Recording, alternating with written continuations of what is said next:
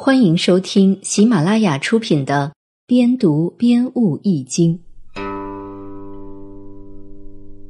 播卦第二十三：坤下艮上，不忘进就不会自取其辱。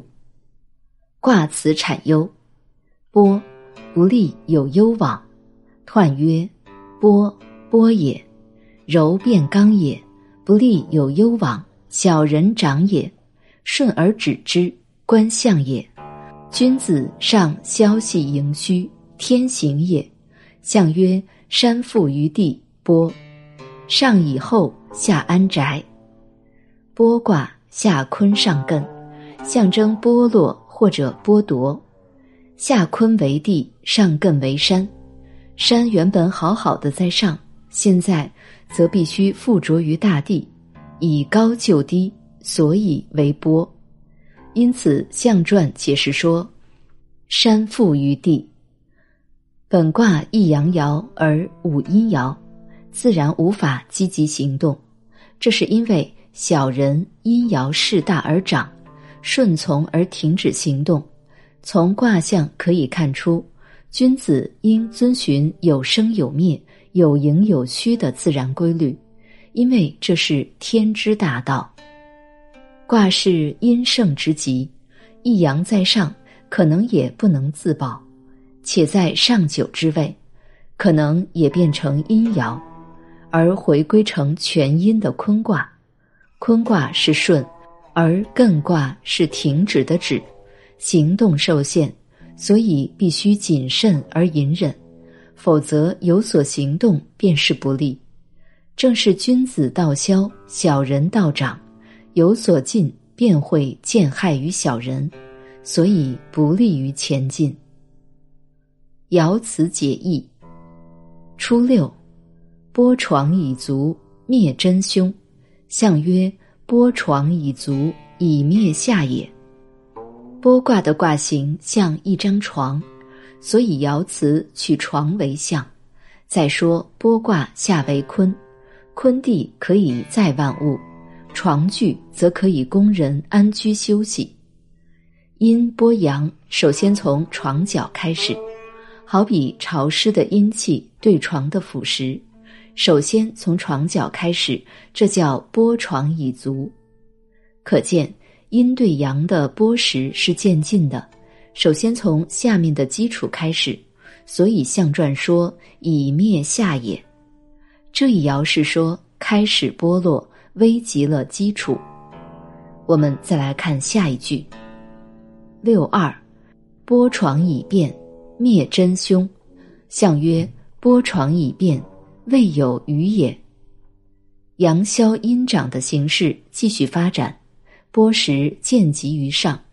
六二已经剥到了床身了，当然不守正道更有凶险。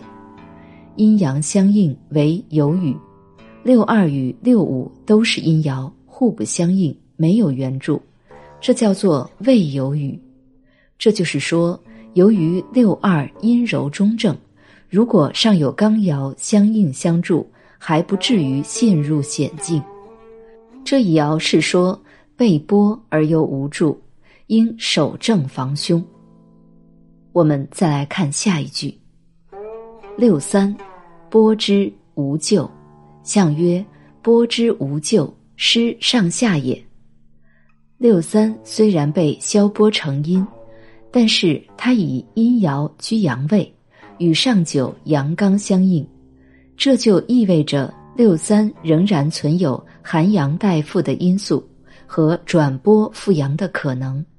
一旦时机成熟，就可以阴退阳回，阳气复生，所以能够无咎。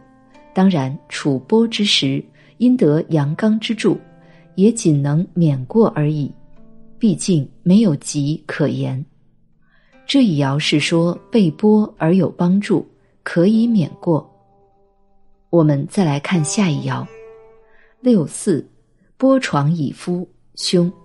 象曰：剥床以夫，切近灾也。六四离开了下卦到上卦。已经进入了波的上层，离上九越来越近。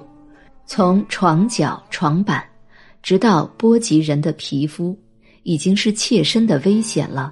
所以象传说切近灾也是凶，凶是指对阳刚的正道而言的。这一爻是说阴长更盛，阳刚转化，阳凶阴也不祥。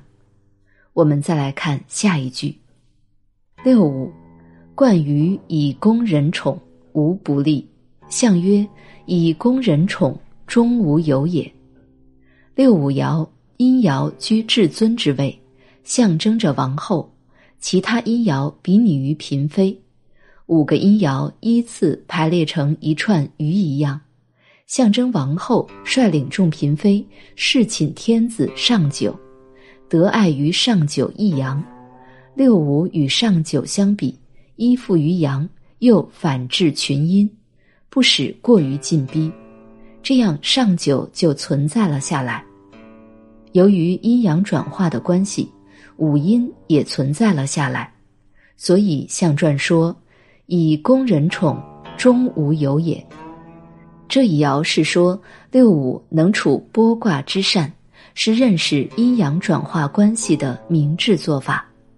我们再来看最后一句：上九，硕果不食，君子得鱼，小人剥庐。象曰。君子得鱼，民所在也；小人剥庐，终不可用也。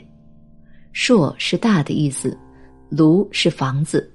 这一卦的卦形是房屋，一阳爻在上是屋顶，其他各爻是墙。到了上九，已是剥落的极点，混乱已极的时刻，人民又渴望恢复太平，正期待有德有能的领袖出现。因而，当有德有能的君子出现在上位之时，另外五个阴爻的小民就会兴奋，迫不及待的拥戴追随，就像得到可以乘坐的车子。如果是阴险小人出现在上位，就成为极端的剥落，就像家的屋顶也被剥落了，仅存的硕果也保不住。所以象传说，如果是君子。就受到人民的拥戴，在政治上发挥作用。如果是小人，连安身的场所也会失去，就没有指望了。这一爻说明，在剥落衰败的时刻，唯有支持君子，才能得救。